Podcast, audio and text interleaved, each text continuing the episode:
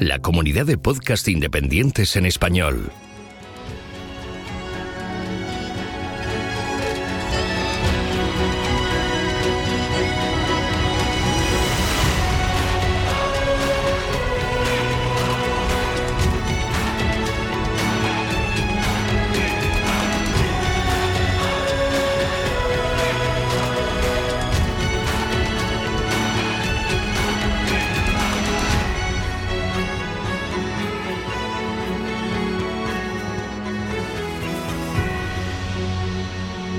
Bienvenido a GeoCastaway.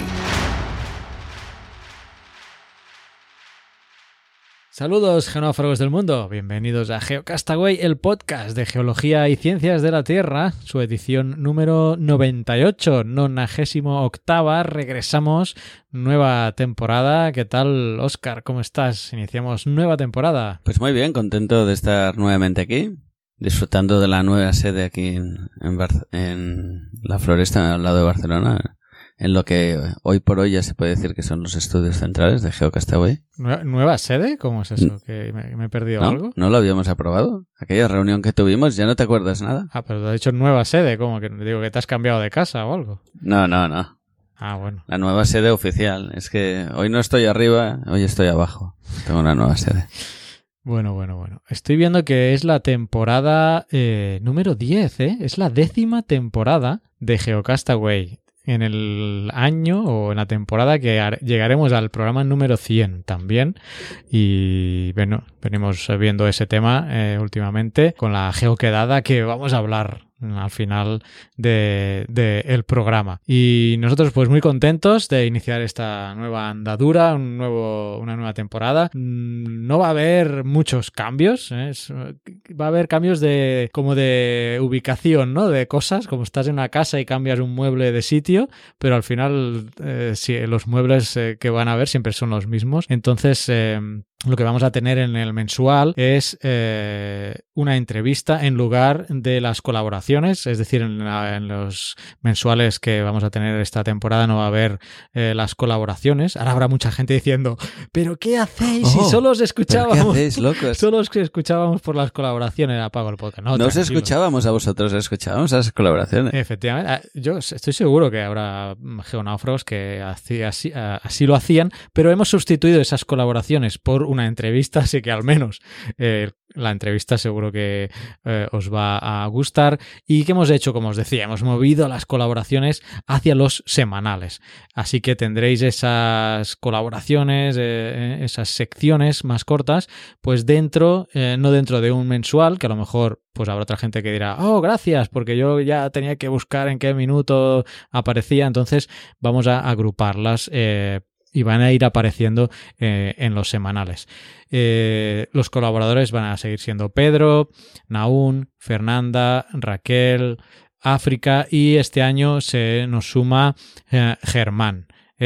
Y mm, ya lo iréis escuchando en los semanales. Eso no quiere decir que tanto Marta como ya Marisa siguen siendo colaboradores del programa, colaboradoras del programa y que pues puntualmente eh, cuando tengan tiempo, puedan y quieran, pues eh, nos van a enviar cosas y nosotros vamos a estar encantados también de publicarlos. El orden y la agrupación de cómo van a quedar las secciones, pues lo vais a ir viendo a medida que salgan, así también os sorprendemos eh, un poquito. Y básicamente eso va a ser un poco las novedades que vamos a, tener esta temporada. Y te recuerdo también, acabo de recordar que tenemos un concurso eh, de fotografías pero no sé quién fue que dijo que si lo atrasábamos porque hacía las vacaciones en septiembre. Así que vamos a. Creo que fue Raquel. No, pues no, estoy seguro. Puede ser, puede ser. Entonces vamos a hacer ese sorteo el mes que viene. Vamos a dejar todavía este mes y aprovechamos para recordar precisamente que estamos usando este hashtag de Geocast Verano 18 para que nos acabéis de mandar vuestras eh, fotos relacionadas con las ciencias de, de la Tierra, que este año ha habido un montón, ¿eh? Eh, ha sido hemos recibido más fotografías que que otros años y vosotros las podéis consultar eh, buscando con este hashtag podéis ver también que nos han ido enviando. Así que el sorteo de las cosas que muy amablemente Pedro nos, nos va a ceder para el sorteo eh, la, las, las, sortearemos eh, el mes que viene. Eh, no sé si algún comentario más respecto de la nueva temporada Hemos dicho alguna nueva incorporación, quizás, Germán, a remarcar. He dicho Germán, no sé si puedes comentar tú algo más acerca de Germán. Bueno, Germán es un miembro de la comunidad geonáufraga que nos comentó hace tiempo que podíamos hacer algún tipo de entradas eh, dirigidas a público infantil y nosotros dijimos, pues si tienes la idea, ¿por qué no lo haces tú, no? Y se animó y, y aquí lo tenemos y empezará en breve.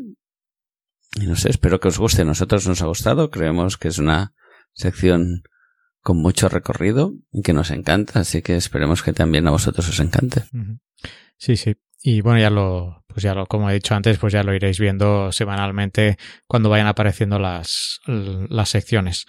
Y pues nada más, ¿no? vamos a hablar en el cierre de la geoquedada y otras cosas, eh, pero bueno, siguiendo la tónica de nuestras intros, eh, podríamos comentar algunas cosas. Yo tengo aquí una cosa eh, que es un artículo que salió en el país hace ya un tiempo y que lo tenía anotado y como ha habido las vacaciones por el medio, eh, pues me lo he estado leyendo y la verdad es que es un tema que desconocía totalmente, que es el, el negocio del tráfico de arena.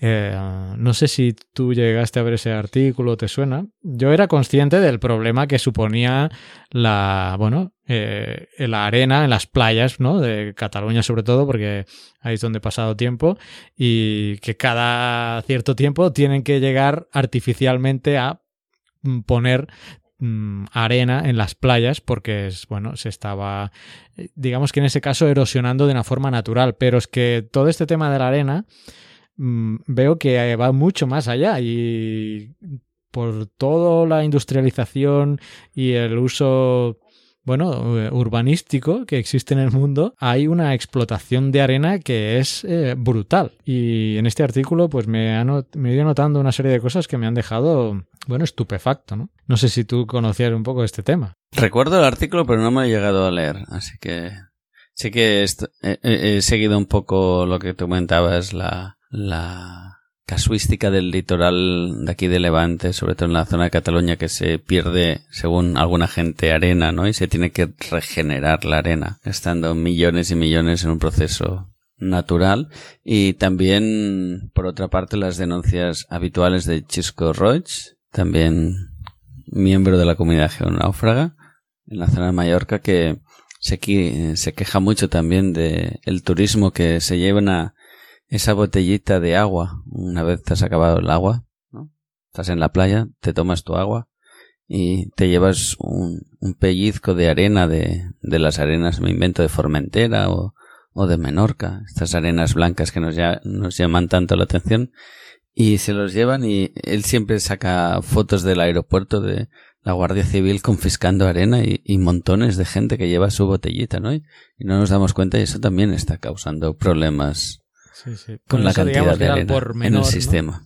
Pero hay una toda una industria de explotación de, de arena y no precisamente legal, ¿eh? porque en el artículo, y he estado notando aquí, hay, hay, un montón de países que están involucrados. Tenemos, por ejemplo, el caso de Indonesia, que es una isla que, o sea, es un, país que tiene 17.000 islas y muchas de ellas, mmm, estoy siempre haciendo referencia al artículo ¿eh? en todo lo que os voy a comentar, que en algunas de ellas hay una actividad clandestina de extracción de arena tan brutal que la venden al, al mercado negro. También habla de que, bueno, eh, todo este tema de, de, la explotación de arena es eh, incluso más demandado, o sea, como recurso la arena, más demandado incluso que eh, algunos combustibles fósiles, ¿eh?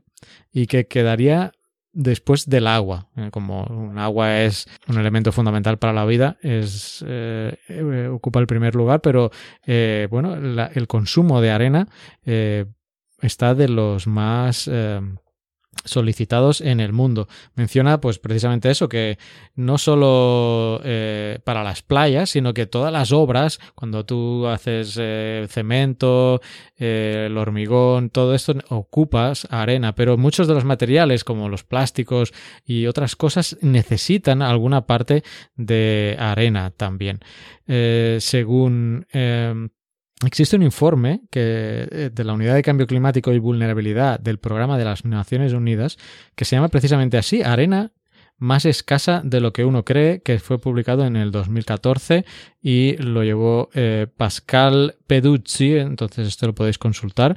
Eh, y bueno, habla precisamente de que eso, ¿no? De que muchas de las cosas que nos ocupan alrededor nuestro, que ocupamos, son arena y que como os decía, sobre todo el principal uso es la, construcción, que consume un cuarto de la arena del planeta. Y tenemos eh, cosas o valores como por ejemplo que para una casa necesitamos 200 toneladas métricas de arena. Para construir un hospital 3.000 toneladas métricas. Eh, para hacer un kilómetro de autopista 30.000 eh, toneladas métricas. O sea que es unas cantidades ingentes de, de arena que se están eh, necesitando y que se están explotando de, de algunos sitios. O sea, se, se, extraen en muchos casos, como se comenta en el artículo, ilegalmente y se exportan a, a, otros eh, países. Em, Nick Maiden, de la Oficina de Medio Ambiente, dice que a nivel mundial consumimos el doble de arena de la que los ríos pueden transportar, que es una de las fuentes naturales, ¿no? la, erosión, sedimentación, por lo que necesitamos excavar en otras partes. Eh, entonces explotan mm, o se dragan los ríos, también los fondos marinos, etc. Entre el 75% y el 90% de las playas eh, se están reduciendo que también esto es quizá lo más evidente a, nuestros ojos y es lo que nosotros podemos ver más directamente. Em, pero toda esta explotación que se realiza tiene, pues os podéis imaginar, una degradación ambiental bastante eh, importante. ¿De dónde vienen todas estas cantidades de arena? Bueno, uno de los principales destinos que hay en España em, eh, es las Islas Canarias y es arena que se trae del el Sáhara, la mayor parte de ella. La arena que hay en las playas es escasa, pero eh, en España, aunque querramos poner mucha más arena ahí, resulta que sí existe una ley, que es la ley de costas, en que en teoría se impide la extracción de arena para fines constructivos de las zonas de, de los ríos. Pero ¿qué hacemos en España? Bueno, no podemos sacarla de nuestros propios eh, ríos o de otras o de otros lugares del territorio, pero la estamos importando. En este caso, como os decía, eh, pues del Sáhara, por ejemplo. Pero es que también tenemos la India, eh, donde también es una de las de los lugares donde se están extrayendo más cantidades de arena. Pensemos que la India y China son dos de los territorios en el mundo donde están en mayor crecimiento. Así que el consumo de arena que, están usando también es ingente. Según este artículo dice que sacan 500 millones de toneladas métricas anuales en la India. Eh, ¿Y esto qué mueve? Mueve un negocio de 42 mil millones de euros, con unas condiciones de explotación. En estos casos, pues ya os podéis imaginar cómo son las condiciones de los trabajadores en esos lugares. Además, todo esto lo mueven eh, pues probablemente las mafias, mm, teniendo eh, los políticos de turno ahí metidos en el ajo, y esto constituye un, bueno, realmente un, mm, una un negocio de, movimiento de arena negra, digamos, eh, bastante importante. En el caso de la China, que también os decía, se usa el, 50 eh, el 57% del cemento del mundo, lo usan en la China mm, por toda esta expansión que está teniendo últimamente. La mayor parte de la arena que se ocupa en China sale del lago Poyang, y esta cantidad se ha cifrado en 236 millones de metros cúbicos anuales. Desde el 2014, la China ha construido siete islas artificiales en el archipiélago de Spratly, donde se están eh, destruyendo, en este caso, pues los corales existentes. Seguro que todos tenemos también en mente las islas artificiales en forma de palmera que, eran en Dubái, si no recuerdo mal, pero bueno, tenemos también Emiratos Árabes, Vietnam, Indonesia, que ya lo hemos comentado, eh, etcétera. O sea que tenemos, realmente yo no era consciente de del problema que, que suponía eh, la necesidad por un lado, y el otro la manera que se está abordando la explotación de todo este tema de la arena. O sea, que está siendo un comercio de arena, eh, mm, digamos, negra, ¿no? comercio bajo de agua, como dicen por aquí, que bueno, que me ha sorprendido y que bueno, quería traeros ahora para para la intro esta noticia de un artículo que salía en El País. No sé qué te ha parecido. ¿Puedo hacer el chiste malo no? Sí, hombre, claro. Pues ya han acabado la arena, ¿no? Pues ya han acabado la arena. No, le queda un poquito, ¿eh? Pero vaya, va en camino de acabársela. Muy bien, muy bien. Veo que estamos, para no perder el hábito. Ese pequeño humor. Sí. Yo estoy un poco espeso hoy, ya te, fuera de micro, ya te he No me ha reído el chiste, ¿eh? ¿Cómo? Has dicho, está referenciado al lago Poyán que has dicho. Claro, claro, sí, sí, ya lo había entendido. Vale, por si acaso no la. Como te veo espeso, digo, a ver si no me. No, ya lo había pillado ya. Eh, de esto, lo de siempre, una extracción de cualquier recurso, ¿no? No tiene por qué ser mala, ni. El problema es en qué condiciones se hace, qué tanto controlado está, ¿no? Que, qué acuerdos bilaterales hay en diferentes países o multilaterales, es igual pero que haya un control sobre todo eso. El problema es cuando las cosas se hacen descontroladas, ¿no? Eso que decías, ¿no? Hablando de arenas negras, ¿no? Que aquí podemos colar otro chiste, ¿no? Arenas bituminosas. Pues eso, las cosas sin control, ¿no? La potencia sin control no sirve de nada, pues las extracciones sin control también vienen con problemas. Pero de ahí que no pase al, al, siguiente grado de decir, oh, no podemos extraer arenas porque hay un problema mundial. No, hay, lo que hay que hacer es hacer las cosas bien y acorde la ley, ¿no? Y que no se hagan sin control. Y como siempre me gusta decir a mí, sería interesante que cada país o cada región fuera autosuficiente con sus recursos, ¿no? En este caso arena, pues arena. Recordar que arena, eso es lo que decía, se utiliza en construcción, en, en el hormigón, pero también en, en el asfalto, ¿no? Cuando hacemos las carreteras, una parte del asfalto es arena también. Y así en muchos procesos, cuando hacemos paellas, ¿no? Las ollas, el, hierro fundido, los moldes son de arena también. Es un, es un elemento que se utiliza mucho. Eh, es normal que se extraiga, pero que se haga con control siempre. Muy bien, pues bueno, un tema interesante y bueno, que yo no era consciente de, del nivel del mercado negro que había con el tema de, la arena y los problemas que, se estaban llevando a cabo con su explotación. Eh, no sé si tenías, eh, me has comentado algo al principio de alguna par de noticias, pero no sé si te ha dado tiempo de, de verlas para comentarlas. Mira, lo, hago así rápido. Eh, tenemos una que a mí me ha hecho especial ilusión y, y, es de hace nada, ¿no? de la voz de Galicia, que involucra a nuestro apreciado Pedro. Y también tiene opción para geochiste, a ver si luego te animas tú. Dice, geólogos europeos estudian el complejo de Cabo Ortegal. Que si os interesa, si entráis en el perfil de, de Pedro Castiñeira, que es Castiñeiras, perdón, que es eh, arroba Petromet, podréis ver un hilo de toda la excursión que han hecho, las paradas y qué tipo de rocas han, han comentado. Y la noticia dice, dice, así, la Comisión de Petrología, Geoquímica y Geocronología de Rocas Ígneas y Metamórficas de la Sociedad Geológica de España se reúne este fin de semana en la comarca junto a destacados especialistas europeos para visitar las unidades del Cabo Ortegal. Son los mejores especialistas y estamos discutiendo el origen del complejo porque es un lugar relevante, afirmó Ricardo Arenas, que es catedrático de la Universidad Complutense. Eh, la visita se ha desarrollado desde el viernes y ha pasado por Espasante, Ortigueira, Cedeira y Isla San Vicente, entre otros sitios. Y han habido diferentes miembros del grupo, entre los cuales destacan es la Universidad de Salamanca, la de Granada, la de Bilbao, la de Oviedo, la de Zaragoza, de Barcelona, de Madrid, de Coimbra, de Villarreal, Leiden, Frankfurt y otros varios centros eh, geológicos. Y finalmente han sido recibidos por un alcalde de una población que, que se, se llama Cariño. ¿Cariño? Ya está. Cariño. Yo creo que los han tratado bien ahí, ¿no? Con mucho cariño los han tratado.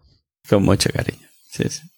Ese era la- el geochiste que me estaba haciendo encima y que tenía que salir en algún momento. O, bueno, este o- o chiste malo. Este, vaya, para, este- para este era demasiado fácil. este era demasiado claro. Pues esto, comentar que Pedro ha estado acompañado, muy bien acompañado con gente de su estirpe, ¿no? De- tienen las mismas aficiones y han estado ahí disfrutando de una zona que para estos temas es súper interesante. Eh, fueron donde Pedro ha hecho su tesis también, visitaron otras zonas. Y lo que os decía al inicio de comentar la noticia, si podéis pasearos un poco por el timeline de, de arroba petromet y podréis ver todo lo que han hecho en esa zona que ha sido bien interesante. Y la otra cosa que quería comentar es estos enjambres sísmicos que han habido en Granada eh, durante este mes, que han habido bastantes sismos, muchos de ellos de poca magnitud, pequeños terremotos, ¿no? Que han estado muy juntos, que eso es lo que se comenta que es un enjambre sísmico, que es cuando hay, dice una noticia en el ABC, es cuando hay una serie de terremotos en un periodo de tiempo corto y no hay un terremoto principal con réplicas. Sí, bueno, yo sufrí un enjambre sísmico hace, no sé si en el último Sí, mensual fue que lo conté, o en, en el de junio o en el de julio, yo conté los que habíamos sufrido aquí, yo también. Eh, la verdad es que no me gustaría haber seguido mejor la noticia porque no sé al final cómo ha evolucionado. Entiendo que no, no han habido más noticias, así que asumo que no, no ha ido más el enjambre sísmico, pero más que nada comentar que eso, que España, la península ibérica es una zona activa y, y que es normal que haya este tipo de actividad. Eh, parece que no ha ido más. En todo caso, eh, siempre que hay temas de sismos me agrada, ahí me gusta remitir a, a especialistas y uno de ellos es Paco Almanzor, arroba Paco Almanzor en, en Twitter, que le encanta el mundo de los sismos y os explicará muchas cosas sobre ellos. Y también, como no, eh, nuestro colaborador Naún en Echazarra en Twitter, que también sabe bastante de, de terremotos y es un, un, un buen recurso cuando uno quiere saber más sobre terremotos. Sí, que creo que tenía un sismógrafo casero que se ha hecho él. Sí, sí, se lo ha hecho él. Y más de uno. Has dicho uno, pero diría que ya tiene más ¿Ah, de sí? uno. Vale, no. Sí, diría, ¿eh? ahora Está bien, está no, bien. no querría meter la pata o no querría meterle presión, pero... Muy bien. Y nada, una cosa muy típica a veces que se dice de, ah, si hay muchos terremotos no es malo porque así se libera energía y no hay uno más fuerte. Eh, es importante transmitir a la población o expresar que cuando las magnitudes, ¿no? De, de uno de 2.4, uno 3.5, por decir algo, de magnitud, el, lo que representa energía es, exponencial, la, la escala es logarítmica, no, no es lineal, así que no es que cuatro o cinco pequeños liberen la, energía necesaria, sino que eh, necesitarías muchos más. Así que esta idea que a veces la gente expresa, pues tengamos claro que no es, no es real o se tendrían que generar muchísimos más, porque es eso, ¿eh? no es una escala lineal, sino que es logarítmica. Por mi parte ya está. Vale. No, ahora me acabo de acordar, solo para terminar quizá la intro, que están habiendo unas inundaciones brutales en la India por los monzones. Y bueno, y también el huracán Florence recientemente eh, pues impactó contra Estados Unidos. Así que bueno, Sí, que de ahí hubo, o, a nivel de tratamiento de imágenes, hubo un canal de meteorología, perdonar mi, mi ignorancia sobre televisiones estadounidenses, pero había un canal que explicaron muy bien o muy representado que suponía las inundaciones que tenían que venir eh, y con un gráfico donde había una presentadora del tiempo que iba haciendo aparecer las diferentes capas de agua hasta qué altura llegarían, ¿no? Para, para hacerlo muy visual. Ella estaba en una calle y con una visión tres, en tres dimensiones, por decirlo, o una recreación tridimensional, se veía como el agua la, la iba cubriendo hasta llegar a los tres metros o cinco metros, no recuerdo. y cómo los coches primero se quedaban medio inundados y luego ya flotaban por ahí. Y que fue muy comentado porque era una manera muy gráfica de expresar las cosas. Y luego, como siempre, eh, la atención se ha centrado mucho en, en Estados Unidos, ¿no? Donde tenemos mucha fuente de información, pero en Filipinas también les pasó uno de... Me pierdo en la escala Simpson esta, pero era de lo más... Zafir Simpson, exacto. Pero diría que era de los más potentes también que ha impactado. Eh, es de 1 a 5 la escala. Sí, ¿no? Creo que eh, pasó por la parte de Filipinas con la parte norte, si no recuerdo mal, con potencia 5, así que también muy destacable. Muy bien. Yo no es por ser pájaro de mal agüero. Eh, este año ha sido muy seco en El Salvador. También lo comenté en un mensual que había llovido eh, muy por debajo de la media. Mm, se ha empezado a recuperar la pluviosidad. Ah, yo creo que ahora estamos, al menos a nivel mensual, eh, recuperándole los niveles. No sé a nivel anual el acumulado cómo está. Pero el año que pasó no tiene por qué haber esa correlación. Pero el año que ocurrió algo parecido a lo que acaba de pasar este año fue el año 1998 y sabes lo que pasó ese año, ¿no? El huracán Mitch. Sí, yo estaba yo estaba haciendo aquí en Cataluña la vendimia, me acuerdo mucho. Era en septiembre. Sí, y, sabes qué pasó en El Salvador ese año. No, pero yo me acuerdo. Eh, yo soy. ya, ya. Bueno, pero te lo digo como unipersonal. en El Salvador. Yo me acuerdo que estaba haciendo vendimia y había el huracán Mitch y el huracán George también estuvo, ¿no? Hace el año anterior, quizás. Eh, no sé, ¿el George? George, huracán George. No sé. Ese ya, ya no te acuerdas. Solo, solo te acuerdas del ¿Pero de qué año fue el George? Pues si el Mitch era eh, el año anterior, el 2008, ¿qué puede ser? No, pero yo estoy diciendo 1998. ¿eh? no, perdón, 98, pues quizá el 97. ¿El George aquí en El Salvador? Por la zona. No sé si estaba en El Salvador o... Bueno, no sé. Mis recuerdos del Búscalo, 97. porque aquí nadie se acuerda de un huracán George. Muy mal. El huracán Mitch, que os acordáis, ¿no? Eh, es uno de los que ha impactado de manera más brutal aquí. Bueno, todo venía a porque este año, sin querer que pase, eh, y estando en época de huracanes, porque hasta noviembre finales de noviembre, mediados finales de noviembre es época de huracanes por todo el tema climatológico, la zona de, convergencia intertropical, bla, bla, bla. Espero que no, pero puede ser que nos venga un huracanito por estas latitudes, cosa que no pasa desde el, pues si no recuerdo mal, el último debió ser el 2009 o 2010, que recuerde yo un huracán así que nos pusiera a temblar un poquito. Mira, eh, el huracán George fue el 15 de septiembre de 1998. ¿Y afectó a? Eh, Cuba, Puerto Rico, República Dominicana, Florida, Haití, Alabama. Florida. Entonces se fue para, por eso no, no se recuerda aquí porque se fue más para arriba. Viró hacia el norte y no, no llegó a Pero más o menos. Y el huracán Mitch pero bueno, qué memoria la tuya, porque yo no. era del 22 de octubre. Yo lo sé porque he trabajado. Era el mismo, era el mismo año y era eh, 20 días antes. El huracán Mitch fue en el 22 de octubre. Pues mira. Pues mira, ves, la memoria me, es que me, bueno, esas frases que se te quedan en la cabeza, me acordaba mucho del huracán George. Está bien, perfecto. Muy bien, pues cerramos la intro aquí. Vamos a seguir con el programa, eh, con las novedades que tenemos eh, pues para las nueva, la nueva temporada. Pues venga, vamos para allá.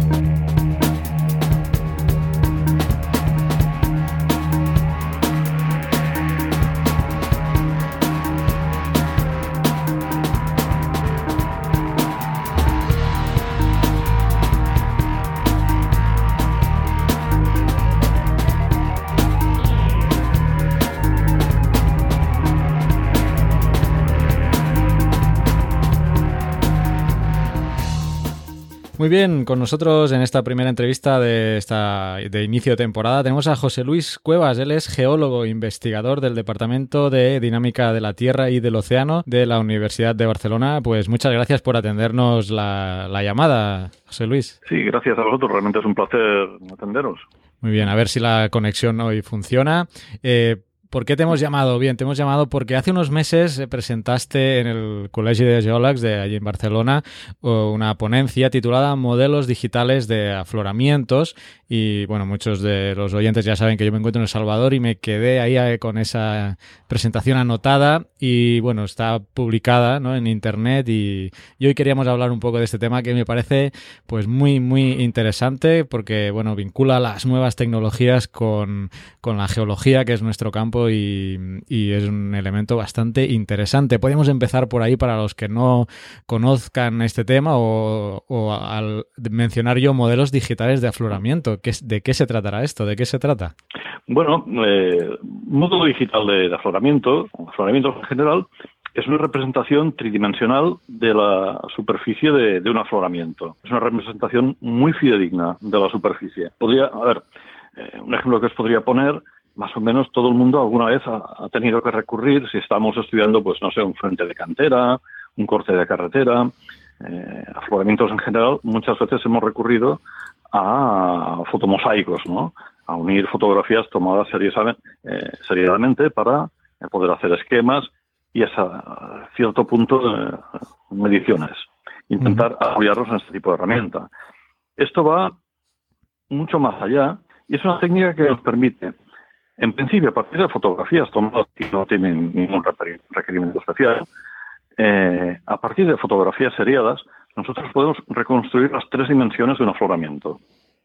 Y de esta manera nosotros vamos a poder hacer eh, medidas de las propiedades geométricas de este afloramiento. Estoy pensando, por ejemplo, en espesores de capas, orientaciones de planos, tales como eh, medias de estratificación, orientaciones de diaclasas, de fracturas en general, eh, relaciones angulares entre elementos geológicos. lo vamos a poder hacer sin problemas eh, desde la comodidad de nuestro despacho realmente.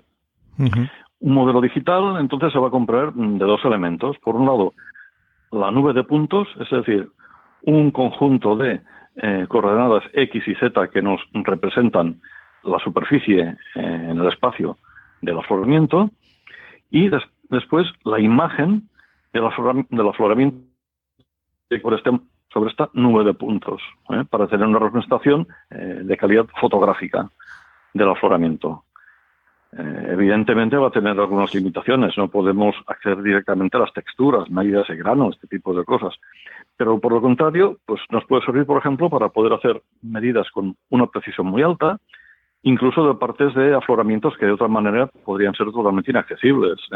Pensad, yo que sé, en un corte de carretera, de vía de tren, en un nosotros no podemos acceder a las partes altas ¿no? de ese tipo de afloramientos eh, mediante un módulo digital, perdón, mediante un afloramiento eh,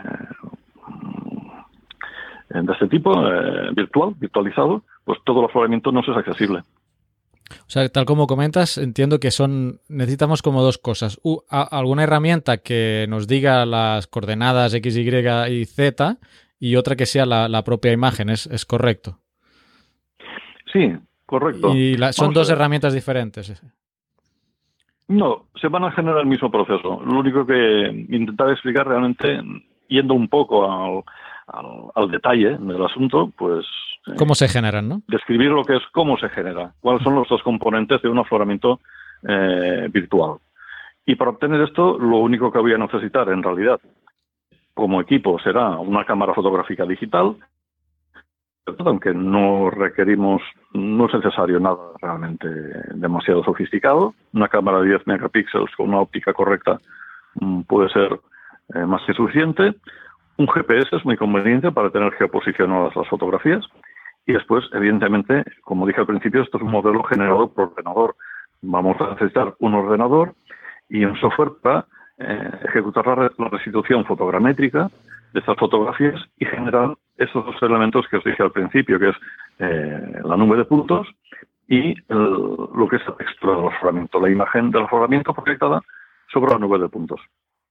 Ok. Eh, en la presentación mencionas, digamos, el método complicado que es como eh, basándose en el LIDAR. Bueno, no sé si es más complicado, ¿no? Pero es, es otra manera, ¿no? Una cosa es eh, tener un, un, LIDAR, que ahora me explicarás lo que es, y sobre eso montar una imagen. Y otra manera es mediante, por ejemplo, yo te, ahora que mencionabas la cámara, yo tengo una Canon una Canon EOS y con esto y un GPS yo podría también ah, hacer ese afloramiento. Explícanos esas dos vertientes, tanto con el LIDAR como con, cámara. Hmm. Sí, el LIDAR es un escáner tridimensional ¿eh? que se basa en LIDAR es, un dispositivo, es un aparato que lo que hace es eh, emitir eh, haces de rayos láser mm, muy delgados, menos y capta las reflexiones de esos rayos láser. Entonces, a partir de las reflexiones, es capaz de medir con mucha precisión la distancia, la longitud de estos, rayos y eh, situar en tres dimensiones, obtener las coordenadas X y Z del punto de reflexión. Mm, estos equipos son muy caros. Estamos hablando de los miles a decenas de miles de euros. Tendremos que recurrir a ellos cuando necesitemos precisión centimétrica inferior. Por ejemplo, si estamos haciendo un, un talud en el cual es necesario mm, pues tener imágenes serias a lo largo del tiempo en el cual queremos detectar movimientos en el caso de partes del afloramiento para ver si hay algún tipo de movimiento, necesariamente tendré que recurrir al LiDAR mm, por la precisión que, que nos da. Evidentemente el LiDAR lo tenemos que combinar con un GPS diferencial ¿eh? para obtener, acabar de obtener una, una nube de puntos perfectamente georreferenciada y con, eh, precisión centimétrica. Esto estará, repito, justificado en aquellos casos en los cuales yo necesito este tipo de precisión.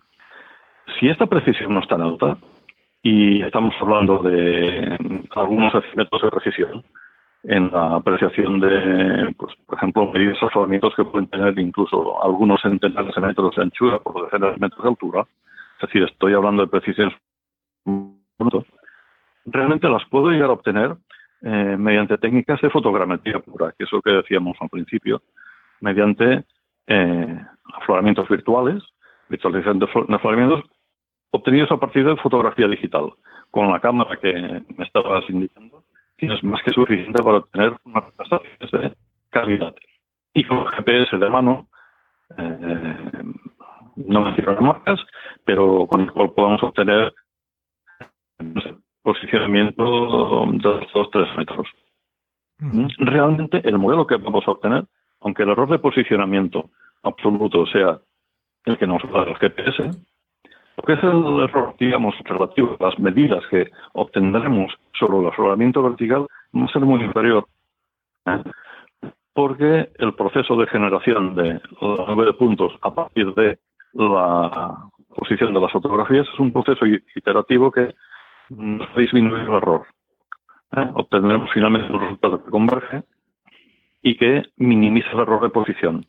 Y por referencia propia, comparando modelos mm, obtenidos con LiDAR y modelos obtenidos con cierto cuidado a partir de fotogrametría pura, mm, llegamos a obtener, puedo asegurarle que llegamos a obtener eh, márgenes de error en modos puramente fotogramétricos del orden del 1%.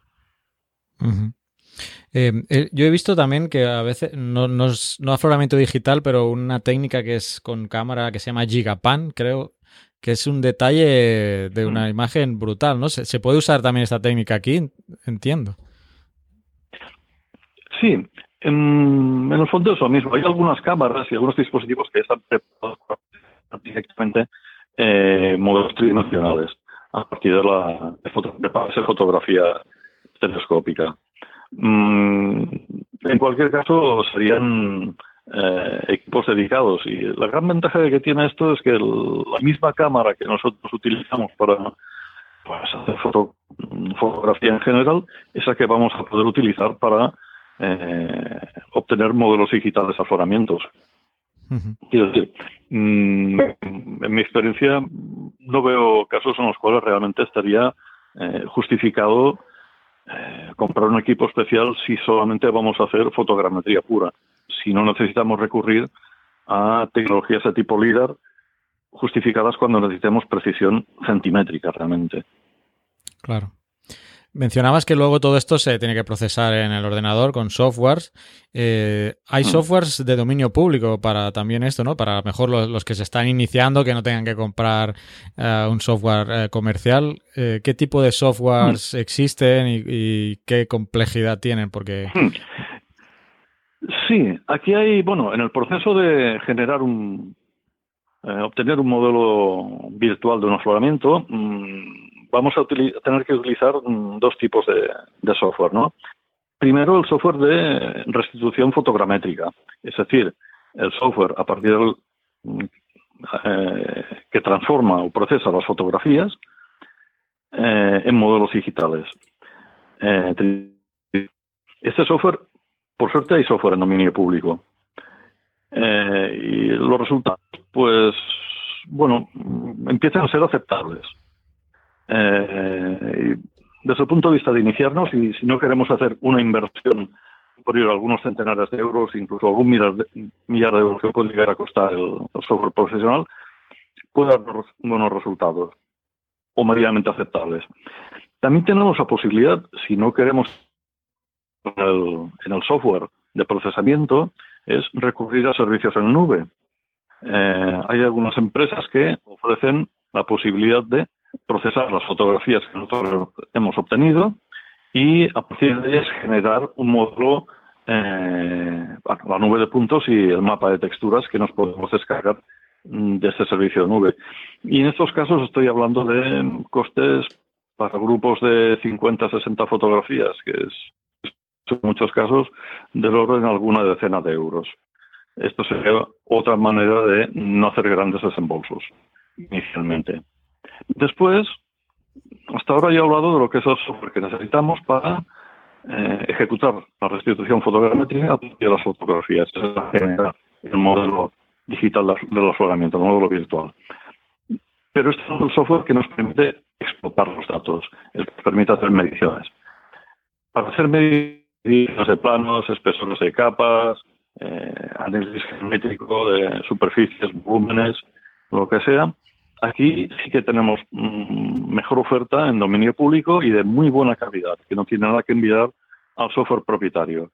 Aquí os mencionaría, por ejemplo, un software que se llama Cloud Compare, que es de dominio público y que eh, tiene incluso algunos modelos especializados en, geología, perdón, modelos módulos este software en, en geología para trabajar más cómodamente y para obtener directamente, hacer mediciones de tipo geológico sobre eh, nuestros puntos.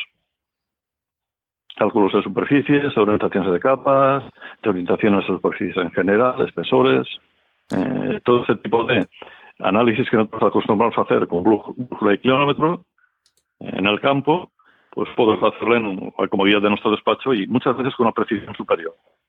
Wow. Y veo que hay uno de la desarrollado por la Facultad de Geología de la UB también, el OpenPlot. Eh. Sí, sí. Eh, bueno, en la Facultad de Geología de la UB se empezó a, bueno, y durante algún tiempo en el grupo de eh, análisis de cuencas y dentro de lo que es el grupo de investigación GeoModels, eh, se desarrolló software para trabajar directamente con, para explotar modelos virtuales, ciertamente.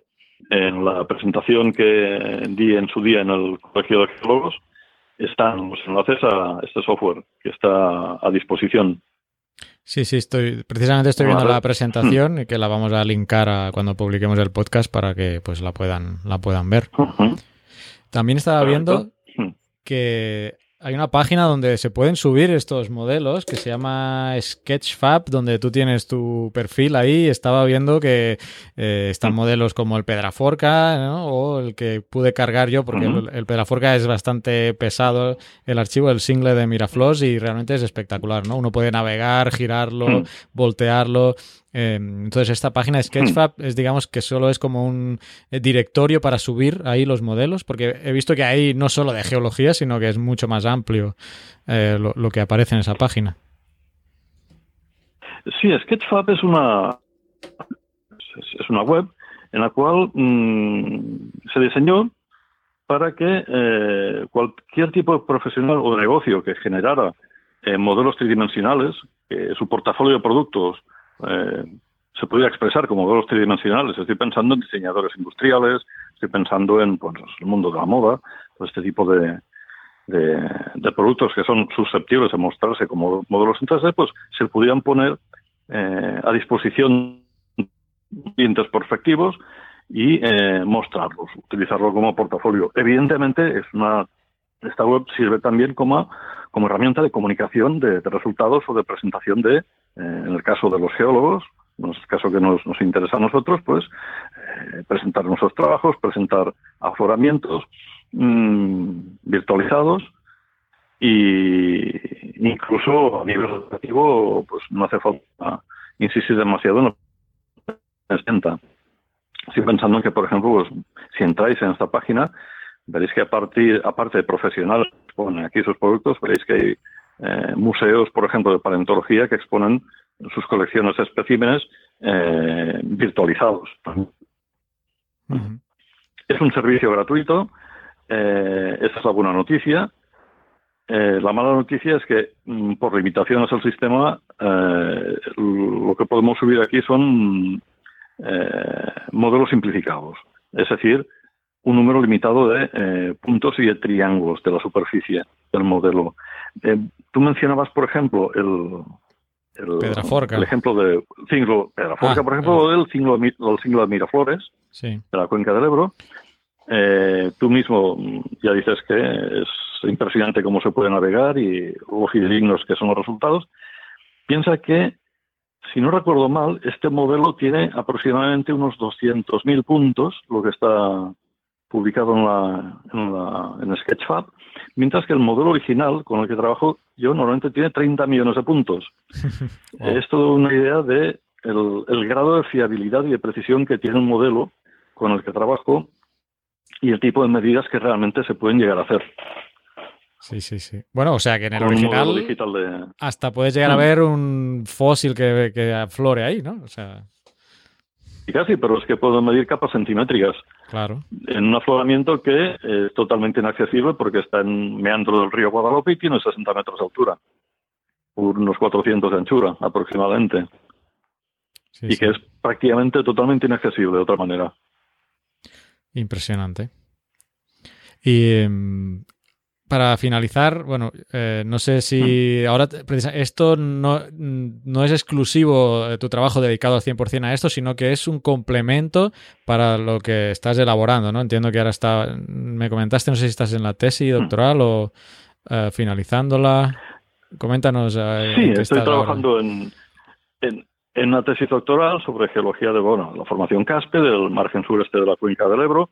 En este caso, los eh, módulos digitales de afloramiento son una, casi casi que una herramienta y es, eso que me ha salvado la vida, en cierta manera, porque eh, el tipo de afloramientos que tiene esta formación es una zona donde el paisaje tiene muy poco relieve y los únicos afloramientos relativamente aprovechables en los cuales vemos secciones estratigráficas más o menos completas son los meandros del, encajados en un río, del río Guadalupe. Ahora bien, por su propia naturaleza, estos meandros encajados, estos acantilados en los meandros encajados del Guadalupe, son prácticamente inaccesibles.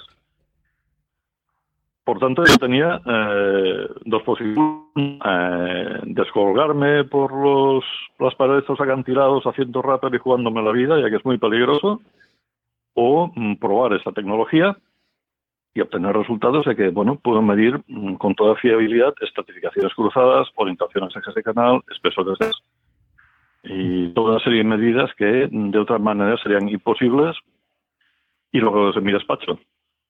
Evidentemente, esto no va a sustituir al 100% la geología de campo. Es un elemento realmente mm, poderosísimo. Aparte, otro tipo de información. Es un complemento, realmente es un complemento, eh, yo creo que importantísimo, porque es, es, una herramienta que aumenta muchísimo nuestra eh, la productividad del trabajo de campo. Es un complemento al trabajo de campo, pero que aumenta la productividad porque te facilita muchísimo hacer las medidas y te facilita llegar a sitios que pueden llegar a ser inaccesibles. Pongo, por ejemplo, el caso de acantilados, las partes medias acantilados o las partes que quedan en general inaccesibles, pues Esto nos permite eh, accederlos de una manera mm, virtualmente directa, vamos a decir. Las texturas y las evidentemente esto, la tecnología no llega todavía a estos, límites, pero todo el resto de medidas los vamos a poder hacer con una fiabilidad y con una precisión mayor en muchos casos del que obtendríamos con los métodos clásicos de brújula y los directamente sobre las rocas. Al fin y al cabo, estas medidas las vamos a poder hacer sobre superficies muy promediadas sobre los afloramientos y vamos a mejorar la precisión en general. Perfecto. Pues muy interesante, José Luis. Eh, no sé si pudieras darnos quizá algún, no sé si tienes redes sociales o algún método de contacto, si alguien eh, se ha quedado con ganas de saber más o le ha interesado mucho el tema y quisiera quizás contactar eh, contigo porque quiere empezar a, hacer sus modelos digitales, eh, algún, algún método de contacto, no sé, Twitter o Facebook o, la página web de la universidad para que puedan contactar? Página web de la universidad o directamente mi correo electrónico. Estaré encantado de atender cualquier pregunta. Mi correo electrónico es jcuevas arroba v.edu. Y bueno, y tienes el perfil en, eh, en Sketchfab, que también animo a que se pasen por ahí y vean los modelos que son realmente pues increíbles. ¿eh? Ya lo, lo, hemos comentado. Exactamente. Sí, sí, tenéis mi perfil en Sketchfab y aquí podréis ver una buena colección de, eh, bueno, de afloramientos virtuales e incluso de algún espécimen de mano, algún elemento de alguna colección paleontológica. Podéis ver el, el poder que tiene esta herramienta, tanto para investigación como para divulgación. Y de aquí, eh, no sé, el otro día que hablábamos también, eh, salió el tema de las impresiones 3D. Eh, ¿Es otra salida, ¿no? que tiene esto? Sí, sí, por supuesto. Sí, al fin y al cabo, los modelos de digitales, la expresión física que tienen, es un tipo de ficheros, lo que vamos a generar, a generar a partir de eh, la restitución fotogramétrica de fotografías como de los LiDAR, lo que generan estos, este software es un tipo de fichero que es son los mismos que alimentan, que podemos utilizar para imprimir o no. Eh, entonces aquí, pues bueno, se nos abren otras posibilidades. De entrada pienso que a nivel sobre todo divulgativo, pero realmente es que aquí estamos abriendo otra otro campo que, eh, bueno, está todo por hacer realmente. Pero sí, efectivamente, tenemos esta posibilidad. Podemos imprimir un afloramiento o, una, o un espécimen de mano. Sí, sí, se abre un nuevo mundo. Pues bueno, José Luis, eh, muchas gracias. Geólogo, recuerdo, investigador del Departamento de Dinámica de la Tierra y del Océano de la Universidad de Barcelona. Te agradezco mucho que te hayas pasado por Geocastaway y estaremos pendientes también de tus trabajos y quizás más adelante volvamos a contactar para que nos cuentes eh, pues esto, eh, tus resultados en, los trabajos que has hecho. Muchas gracias. Un placer y a disposición.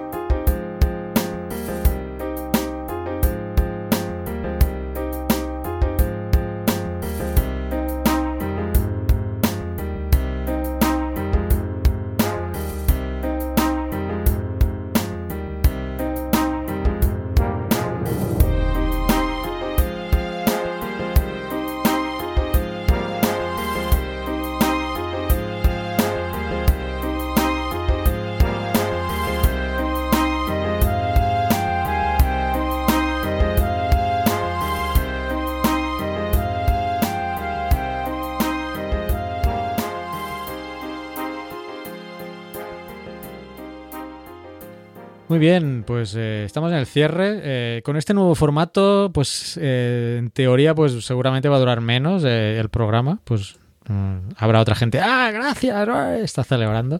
Eh, Por fin, ¿no? Pesados. Bueno, a veces sale, a veces nos enrollamos más, a veces nos enrollamos menos, en fin, bueno, tampoco...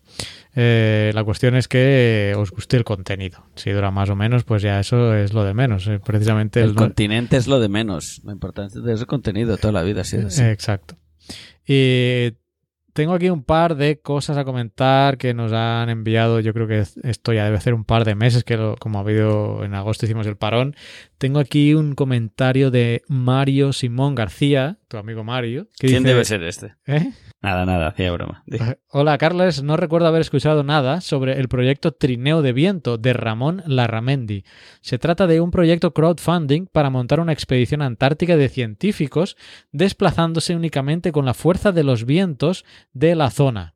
Y ya he clicado aquí en la, página web que es, tierraspolares.es barra trineo de viento. Y efectivamente era una campaña de crowdfunding creo porque ya está mm, no logro ver si ya está conseguido el objetivo. Yo entiendo que sí porque no veo ningún lado ya para a ver aquí que hay un botón que pone colabora Sí, sí, yo creo que han conseguido el objetivo. Te voy a leer aquí lo que pone. El trineo de viento es una iniciativa privada con una espectacular visibilidad mediática que está abierta al patrocinio de empresas e instituciones nacionales e internacionales que quieran colaborar o relacionar su marca con un proyecto que representa la creatividad, la sostenibilidad ambiental, el apoyo a la investigación, el afán por la exploración geográfica y la eficiencia de las energías limpias en diferentes expediciones por el Ártico y la Antártida. Y bueno, dice aquí que el Trino de Viento tiene ya en marcha la organización de una gran expedición eh, este diciembre de 2018, la EcoScience Antártida 2018. Y pues esto, eh, para esto buscaba el apoyo de empresas e instituciones que apostaran por la gran aventura que supone viajar a los entornos polares para conocer los cambios fundamentales que están teniendo lugar y que afectan a toda la humanidad. Y bueno, os insto a que entréis en esta página y veáis eh, este proyecto que, bueno, como desde que me lo envió Mario hasta ahora, pues veo que lo han, han podido llegar al, objetivo. Hay un mapita aquí desde donde salen, dice salida, mm, está en, a ver si lo digo bien, base Novolasarevskaya, esto está al norte de la Antártida, y luego hay un, eh, bueno, viajan hacia, mm, digamos, hacia el sureste para hacer un viro hacia el noroeste, noreste otra vez y regresar al punto de, salida por la base Plutó y luego por el Dom Fuji. Son los dos puntos de giro de la ruta, así que forman como un triángulo eh, para salir y llegar al, al, mismo sitio. Aquí en la página web tierraspolares.es barra trineo de viento tenéis toda la información mm, sobre esta expedición. Este era el primer comentario que nos había llegado y tenemos también eh, bueno, otro que es de Héctor Rodríguez, que nos vinculaba o nos envía un, eh, un vídeo a YouTube sobre, básicamente es sobre magufadas, no os voy a leer lo que pone. Buenas noches, genófragos. Me recomendó un compañero de trabajo que no es geólogo, entiendo que nos recomendó el podcast, así que darle las gracias también a tu compañero. Dice sobre este vídeo, este que ha enlazado eh, de YouTube, me indigna que haya personas que quieran lucrarse de esta manera y haciéndose llamar geólogo. Se los dejo, son verdades a medias para dar datos falsos para solo hacerse de fama. Saludos y eh, como postdata dice que es ingeniero eh, geólogo mm, de minas y no apoyo en nada esta información, pero es bueno darla a conocer para que no se confundan a las personas con mentiras. Y el vídeo es, bueno, yo solo voy a leer el título, eh, dura una hora 33 minutos, no lo he visto y se lo voy a pasar a Naufraguito que lo tenemos perdido, ahí tengo que contactar con él a ver qué, está haciendo. Em, la Tierra Convexa se llama. Solo digo eso, la Tierra Convexa. Sí, yo, yo miré cinco minutos de, de documental y paré. A ver qué nos cuenta Naufraguito. Ah, has visto. Bueno, Espera, te puedo leer. Empieza con unas afirmaciones aquí. Toda verdad pasa por tres estados. En el primero es ridiculizada. En el segundo es rechazada con violencia. En el tercero es aceptada como evidente por sí misma. Bueno, esto entraría dentro del decálogo de las magufadas. ¿eh? Eh, y esa es como empieza este documental. Cosa que cita Arthur Schopenhauer. ¿eh? O sea, más afirmación de magofada, cuando tienes que recurrir a alguien eh, conocido eh, con que ya tiene una imagen pública, le coges tú una frase y te la haces venir bien, te da eh, un aura de bueno de, de seriedad en lo que dices, pero bueno, luego lo veremos y ya Ya veremos si para la, la sección de, de naufraguito el momento magufo, pues lo, comentamos. Eh, estos dos son los comentarios que tenía ah, hasta la fecha. Ya hemos dicho al principio que dejamos eh, el tema del concurso eh, Geocast Verano, hashtag Geocast Verano 18 para el mes que viene, para dejar de margen a esas personas que durante septiembre todavía tengáis vacaciones. Bueno, que estamos grabando a finales de septiembre, o sea que bueno, pero bueno. Y quedan cuatro días de septiembre, oye. Exacto. Se no, pueden hacer muchas fotos. No vamos a quitarles cuatro días a la gente que, se nos van a enfadar. Son importantes, cuatro días de vacaciones no son, no son poca cosa. Son muchas, son muchos minutos y muchos segundos que nunca volverán. Y qué iba a comentar. Antes de darte paso con el tema de la geoquedada, solo un par de puntualizaciones sobre la geolibreta como ha sido vacaciones, pues tampoco eh, hemos avanzado mucho. No sé dónde nos habíamos quedado. Yo creo que con el tema de la imprenta, creo recordar. Sí, estuvimos mirando cotizaciones de imprenta, ¿no? Sí, pero yo he contactado con una imprenta china. No llegué a decir eso en la última mensual, creo. ¿verdad? No, eso no me suena. Te acordarías. Bueno, pues eh, hay una imprenta en China que imprime. Vigila que no, que no sea como, como lo de la arena, ¿eh? A ver cómo acaba esto. Es una imprenta que está dentro como eh, el Amazon chino, que no me acuerdo, Alibaba creo que se llama. Alibaba. Sí, entonces, eh, mm, el Amazon chino es, la gran campaña publicitaria. No, bueno, yo qué sé, mira, si nos escuchas. Es el gran eslogan, todo el mundo lo sabe por eso.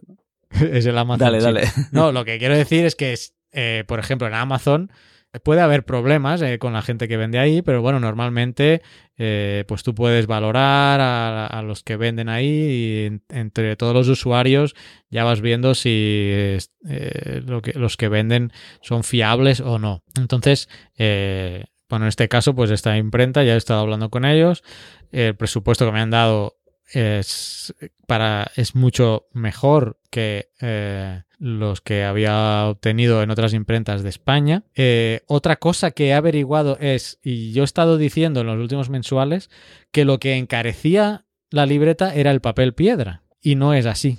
No es el papel lo que encarece, sino la mano de obra. El hecho de hacer esa libreta de la forma que la queremos hacer, con ese bolsillo, con esa tira, con esa serie de elementos tan personalizados, hace que se tengan que hacer prácticamente a mano. Entonces, por eso hay esa diferencia de precio entre El Salvador y España, porque la mano de obra aquí es más barata. ¿Qué pasa? Que en El Salvador no hay el papel piedra. Si en El Salvador hubiera papel piedra, eh, el coste prácticamente no variaría, porque lo que eh, averigüé es que el coste mm, del papel piedra no incrementa tanto el precio respecto al papel normal. Eh, eso es lo que he podido averiguar. En cualquier caso, esta imprenta china mm, permite que yo le envíe el diseño y haga un solo cuaderno, una sola geolibreta. Me la envía y ve si ha quedado como yo quiero. Y de ahí entonces se podría proceder a imprimir los 200, 300 o 400 ejemplares. Entonces esa, me parece una buena idea bueno, de probar primero que te envíen el producto final, solo un ejemplar, eh, que es mucho más barato. O sea, eh, como único ejemplar sale caro, obviamente, pero vale la pena ver el producto antes de mandar a hacer 200 o 300. Bueno, entonces en esas estamos. Eh, esperando el diseño final, yo mandaría una copia a esta imprenta china y si los resultados son favorables, pues se mandaría a hacer. En los tiempos que manejamos, puede ser, podría ser que esa copia, esa única copia, pudiera presentarse en la geoquedada. Eh, sería posible, o sea, yo lo, veo factible. Todo va a depender de cuando me mande el, diseñador gráfico ya la los diseños finales eh, que yo le he estado mandando que, que van a ir incluidos en, la, en, el final de, de, la libreta. Porque bueno, el, cuadriculado no tiene ningún misterio, pero ya el contenido pues va a la, tabla de tiempos geológicos y otra serie de información geológica que va a ir incorporada, pues ese es el diseño que tarda un poco más. Pues ya cuando yo, cuando yo lo tenga voy a ir, voy a, os lo voy a compartir en, en la comisión para que lo reviséis y demos observaciones para algunos cambios que pueda haber. Y con eso mi intención es enviárselo a esta imprenta china que imprime papel piedra y que me envíe una copia a... Pondré la dirección en España para que la envíe allí y a ver si llegará a tiempo para la geoquedada. Y así que así está el tema de la geolibreta. Precisamente vinculándolo, ¿cómo está el tema de la geoquedada? Pues bien, vamos avanzando. Ya se va acercando las fechas que propusimos. Yo veo ahí que me caen pero, pero toneladas de mensajes en, en Telegram ¿eh? para la gente. t.me barra geocastaway podcast. Ahí está la comunidad geonáufraga. Ahí eh, recientemente se ha incorporado Naun, que no estaba, no estaba en, nuestro Telegram. Él se ha incorporado y bueno, fue un, eh, una explosión de júbilo cuando entró Naun eh, a, nuestro chat, así que también podéis... Naun levanta pasiones. Sí, sí, sí. nos gusta. Eh, referente a la geoquedada, lo que os decía, ya habíamos acordado las fechas, que no las querría decir mal. A ver si abro agenda mientras intento disimular mm, que Yo diría que es el 15 y 16. 15, 16 y 17, ¿no? De diciembre. Sí. No, 14, 15 y 16. Uh, pero 14 es un viernes. Sí, sería quedar el viernes, sábado y domingo. Yo te comenté que mi vuelo era el 13. Y por eso podías llegar. Lo que no había calculado yo es que, es que, claro, el vuelo llega el 14 en la noche.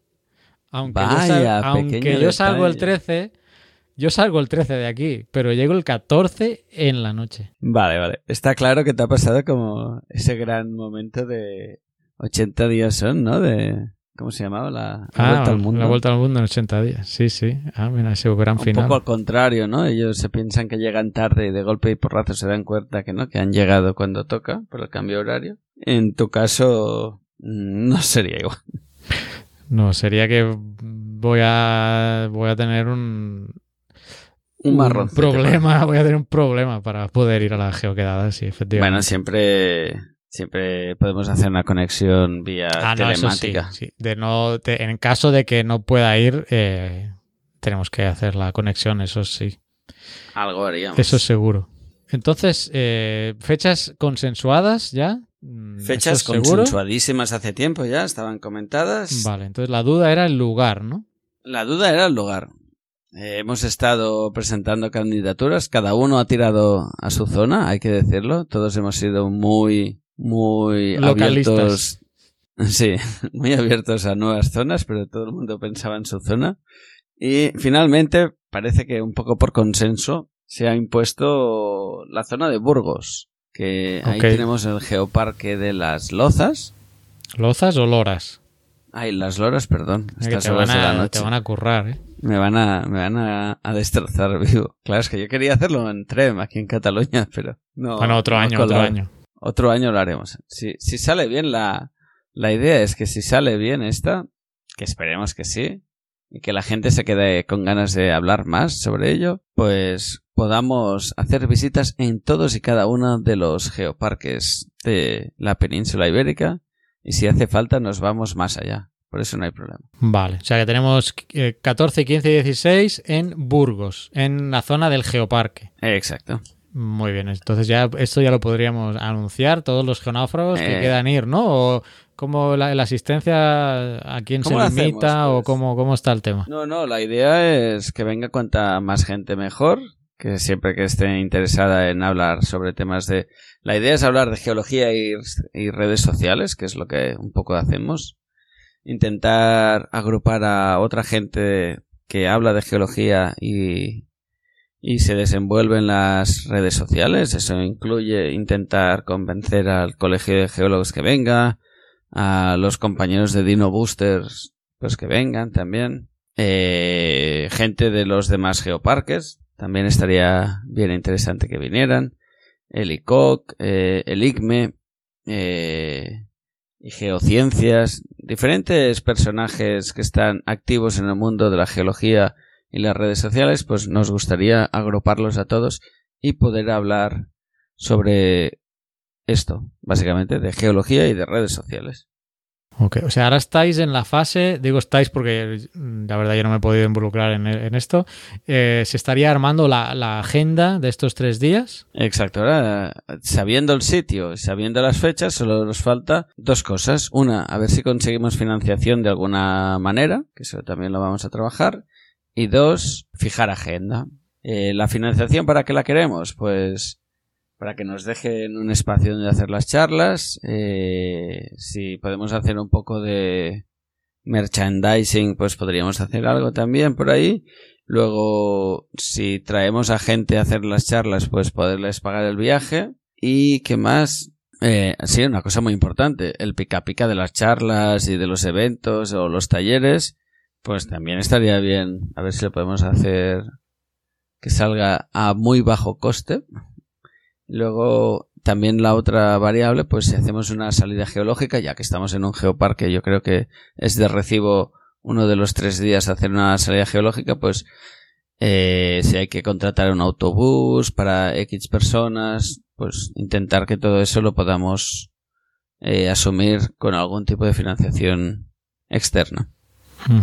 Me imagino que el, mm, tema de local, seguro que hay alguna entidad pública o, el propio Geoparque a lo mejor tiene alguna instalación. Sí, está a través de Raquel que se ha ofrecido, porque en el Geoparque de Tren, que me queda más cerquita, tengo más mano para hacer movimientos, ahí me queda un poco más lejos, nos moveremos igualmente, pero Raquel me ha dicho que me ayudará a montar todo este tema. Así que hablaremos con la gente del Geoparque que están abiertos a ayudarnos y a ver cómo podemos montar toda la infraestructura, sobre todo de, local y, y, salida geológica con ellos. O sea, que la gente que vaya de otros lugares, digamos que la, lo que sí tendría que aportar económicamente es la estancia ahí y eh, la manutención, ¿no? Aunque he visto por ahí algún mensaje que has puesto que es de intentar buscar algún lugar de alojamiento que hagan quizá algún precio especial o algo así, ¿no? Exacto, sí, albergues o, o incluso hablar con la asociación de hoteleros de la zona a ver si se puede hacer un precio especial por el evento. No sé, intentaremos movernos. Quizá nos dicen todos que no y ya está. Pero bueno, a ver qué conseguimos. Se me está, bueno, veo estoy viendo la necesidad de eh, abrir una página al respecto con, con ah, la información y incluso para que se vaya apuntando la gente ahí y que... Sí, yo te diría, cerremos agenda, que es lo que el siguiente paso que ahora ya se nos viene encima, que la gente, ahora que ya sabemos lugar y fecha, eh, la gente que pueda venir que diga si va a venir o no y en función de eso montamos agenda, eh, qué actos tenemos, qué, qué cosas podemos ofrecer al público, porque la, cosa es que sea interesante a la gente, ¿no? Y una vez tengamos todo eso montado, pues lo que tú dices, una web para mostrar eh, lo que se va a hacer y que la gente se pueda inscribir. Muy bien. Y, y, el tiempo va corriendo y nos queda muy poquito, así que esto tiene que ser bastante inmediato también. Muy bien, bueno, cualquiera que pueda colaborar ¿no? Eh, con la Geoquedada 18, Geoquedada 2018. Ya, ya veo que el nombre le va a quedar eh, Geoquedada. ¿eh? La Geoquedada me gusta. Pues si hay alguien que, que, escuchándonos ha dicho, ah, pues yo puedo ayudar con esto o aquello, o quiero ir o tal, pues que, nos escriba, ¿no? Que nos escriba o que también puede entrar. Que comente en Telegram. al grupo de Telegram. Si no quiere entrar en Telegram por cualquier cosa, pues que nos envíe un correo a geocastaway.gmail.com y nos comenta ahí eh, bueno el aporte o la idea o, lo que nos quiera decir respecto de la, de la geoquedada.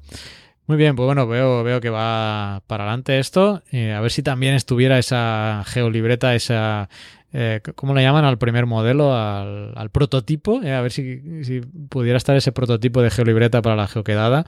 Incluso ahí podríamos recibir muchas más observaciones eh, al respecto. Mm, bueno, por mi parte voy a, voy a intentarlo y, voy a apretar también al diseñador gráfico para, para tenerlo, bueno, no sé, porque de China no sé cuánto tardan en enviar las cosas. Pero sí, no sé se tardará. pinta que va a venir en barco la Sí, sí, en barco va a venir y se va a tardar sus mínimo 20 días. Muy bien, pues no sé si hay alguna cosa más. Eh, podríamos terminar el programa aquí, este primer programa de la décima temporada. Eh, y nada, esperando que os gusten esos cambios que hemos hecho, esos cambios de muebles que hemos hecho de sitio. ¿eh? No hemos cambiado los muebles, los hemos movido de sitio. Y sí hemos incorporado pues esta entrevista Mm, que a ver si la podemos seguir manteniendo mes a mes eh, para, para, complementar este podcast mensual. Sobre todo comentadnos. eh, os agradecemos mucho que nos dejéis eh, comentarios tanto en el blog como en iVoox, por ejemplo, que son nuestras dos fuentes mayores de comentarios, o si no, pues en las redes eh, sociales, aunque siempre hace mucha más ilusión pues recibir un comentario eh, en la web o, o, como os decía, en iVoox, en nuestra página nuevamente geocastaway.com y bueno, nos ayuda mucho también a que dif hagáis difusión. Si lo escucháis en, en, algún en alguna aplicación de podcast, no cuesta nada darle a compartir en vuestra red social y eso nos ayuda mucho a que nos descubra otra gente, a que difundamos la palabra geológica. Por mi parte, pues nada, un gusto, Oscar, volver a reencontrarnos después de estas vacaciones que yo no he tenido, porque he estado y estoy. Espero que ya eh, octubre me baje un poco menos, eh, más, me baje un poco más el, el, ritmo que, de trabajo que, que, he tenido, pero sí ha sido de locos.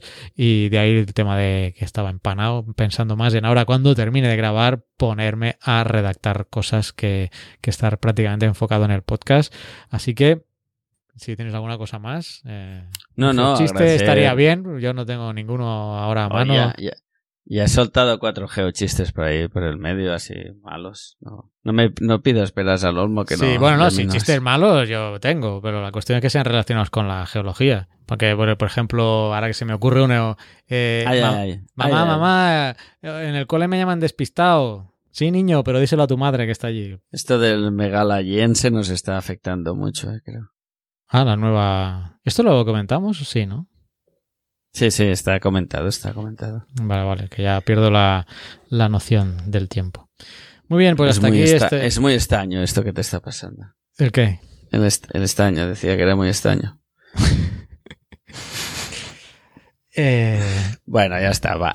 que la gente nos va a matar. Terminemos aquí. No, si la gente Acabemos. en Telegram... Esto va a ser debate en Telegram, vas a ver. Nada, que muchas gracias por eh, haber llegado hasta aquí y un placer tenerlos entre nuestros oyentes y nos vemos el mes que viene. Adiós.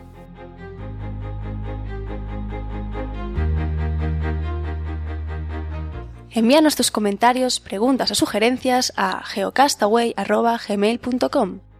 Puedes escribirnos en nuestra web geocastaway.com. Búscanos en Facebook y en Twitter.